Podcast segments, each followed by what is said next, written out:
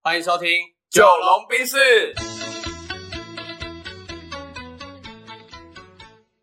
我是九零后我。是阿龙。那今天要来选什么料呢？呃这集我想要聊说，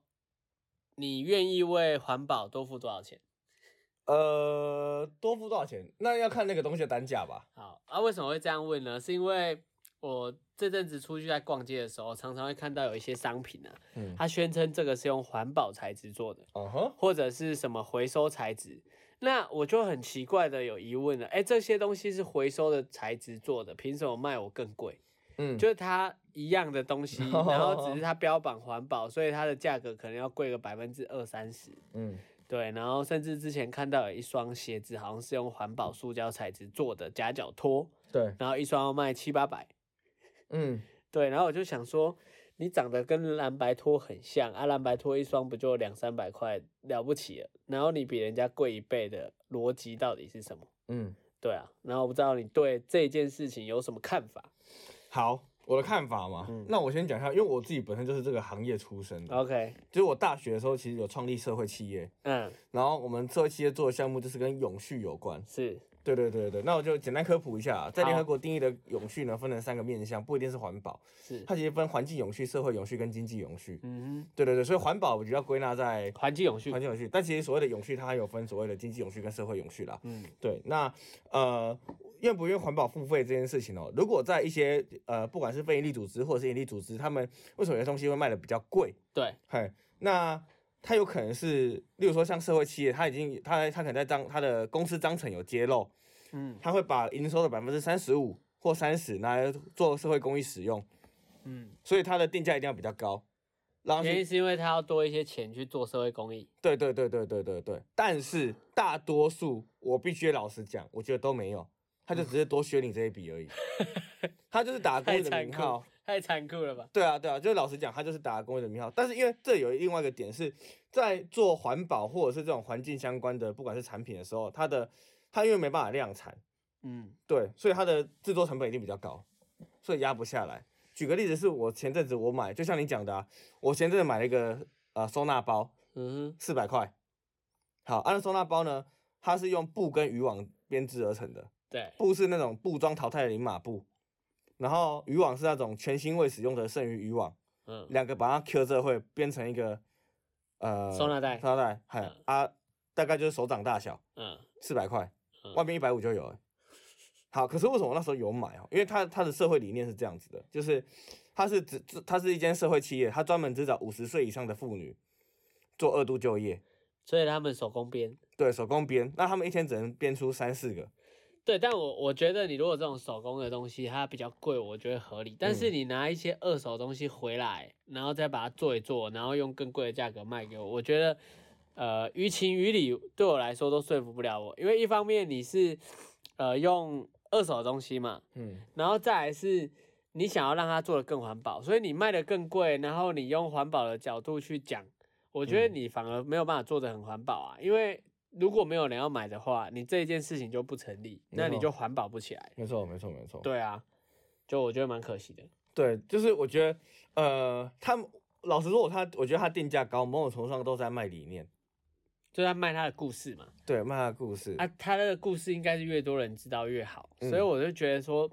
就不知道为什么啊、以我行销的角度来说，他，我觉得他的定价，应该说这产品定这个价格，对我来说它也不是有问题，而是我不买单，嗯但不买单就是不成立啊，嗯。对啊，那我想分享另外一个、呃、商业案例啦，可以啊，可以啊，就是那有没有可能这种就是环保的事业，嗯或者这种再回收利用、再使用的这种事业，嗯，有没有可能定价超高？我觉得是有的。当然有，对有一只个是说你要找到那个可以说服得了消费者的关键。没错，对，因为我刚刚分享的点就是说，我觉得你这东西是回收材质，然后它对我来说看起来也没有不一样。嗯那与其这样，你不如叫我捐钱，你不嗯要让我买一个我觉得一点意义都没有的东西。嗯，对啊，我觉得呃，定价的合理与否，永远是在你的商品本身，嗯从消费者的角度是不是值这个价钱，对他根本不 care 什么环保什么，因为我觉得这都是故事。啊对，他、首先你要创造出这个价值，没错。对啊，那我想分享一个例子，它叫呃，我不知道是不是这样念啊，叫 Freight Tag，F、嗯 R E I T A G， OK，它是一个国外买包嗯的，对国外卖包包的品牌这样子。好，然后你可以看我现在画面中，大家可以自己去搜寻啊啦。对对，它每一款包，它主打就是它去收收集世界上的广告帆布然后来做包，做成包包，嗯所以它每一款包包都是独一无二的。嗯，对，因为不管它裁的角度啊、裁的面积啊，这块帆布是不是有被搞鬼啊，或者是嗯特殊的笔画过啊，这样子，所以它每一款包包都是呃独一无二的，嗯所以它的包包定价真的不便宜，四千多，我、看起来还有七千多的欸、对，还有七千多，然后还可以做成什么皮夹啊那种的旅行其实袋、啊，它就是把所有的帆布回收回来，然后用手工或者是有一些设计师把它做一做，做成一个呃收纳或者嗯是皮夹皮包，然后拿对来销售，对但都卖的不便宜。然后我有个朋友他专门在玩这一款，嗯，对，因为一定有那种极度独特的帆布的极度独特的部位，去买，然后然后他们做成之后，他就会拿来做收集，然后他可能放了一阵子之后，越沉越香，价值越来越高，然后再把它卖掉。所以这个牌子很多人在玩收藏。啊，真的、哦。对对对对啊那对台湾其实可以做得很好啊，因为我们每次四年两年一次的选举就可以生出非常多的这选举啊帆哦布。是没错，但是对不对我觉如果得你的背，如果你的背包上面有一个柯文哲的 脸，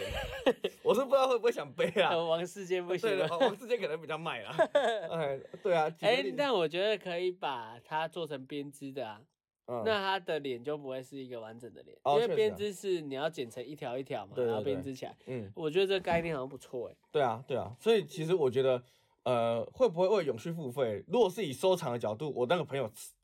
会，会，嗯嗯嗯，而且付的可大的，嗯，嗯嗯嗯，因为我会想要问这个问题的时候，是因为不只是商品，我发现很多东西它只要跟环保扯上边，嗯，它就会比较贵。对，那我觉得环保这事情不是应该要想办法让大家乐意去做吗？啊，嗯乐意去做应该是要降低它的阻力对，跟门槛，可是你对又用比较贵的方式去提高的话，那我觉得它不是一个合理的事情。对对对对对啊，，所以我才会这样跟你讨论，然后跟你分享。嗯，那你问我会不会愿愿意为环保付费这件事情？其实我答案是会的，嗯对，因为我自己做社会企业出身，我还是会觉得说，呃如果人家有这个理念，我有这个余裕，我会去支持。那你为什么不直接捐钱给相关单位就好？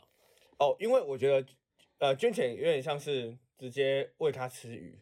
但嗯他没有因为他的这个商业模式开始服务大众， ？OK，对，所以我想让他服务大众。例如说，我我举个几个例子啊，以前我们做标案的时候啊，嗯我们的工读生是找街友，嗯哼，他来帮我们发 DM，哦，这蛮好的欸、对，这个就是做社会永续跟经济永续，就是让他有事做，然后他会因为自己的付出而得到一些回报。对。然后像我们订餐啊，很多公关公司办活动处就订那种便当啊，便当嗯然后免洗筷、免洗碗，我们就统一订铁盒便当，嗯因为厂商可以回收回去再洗。嗯。对，所以有些厂商是专门在做铁盒便当的。有，哎、我有吃过一间铁盒便当在台北，那一次好像是开一个会吧，嗯，然后我发现那个铁盒便当不是很好吃， 哦，对，这个就要看品质了。对嗨嗨嗨。然后他来的时候很像学校营养午餐嘛，嗯它就是一个一个的铁盒装起来的，对啊，对，啊那一个我其实吃下来觉得还好，不好吃，对，所以我觉得很多时候，就像你讲的、啊，理念、品质、价格这三嗯个能不能取到一个完美平衡点，哦，真的很难。很难啊。如果可以的话，我们应该大家都已经买过它了，对对对对嗯对。那你有有没有呃什么环保的品牌啊等等的呃？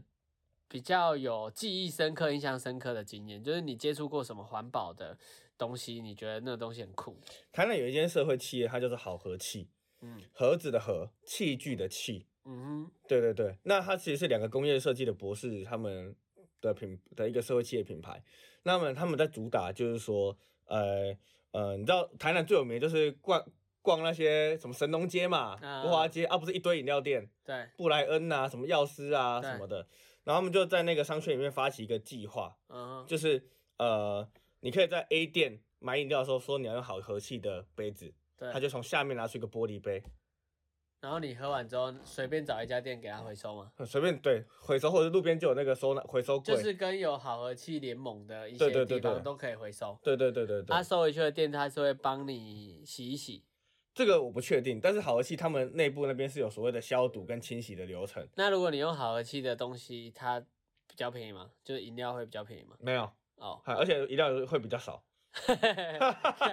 所以难怪店家愿意推，哎，没有没有，店家其实不愿意店家主不动愿意推，因为对他来说，他只要如果是用一般的杯子，就是装一装，丢丢进饮料机封膜、嗯就搞定了。可是这个他还要，你知道他的人工程序会变多，所以他的翻、哦翻桌率会降低啊。 OK OK，嗨嗨嗨嗨哦就是它的程序变复杂。对对对，我之前比较有趣的是看过有一个案例，它是在那个捷运站，嗯然后我忘记是哪个地方做的，就是你只要拿你的悠游卡，就是那种搭捷运搭交通工具的这种储值卡，放在那台机器上，然后你可以投呃保乐瓶或者是铝罐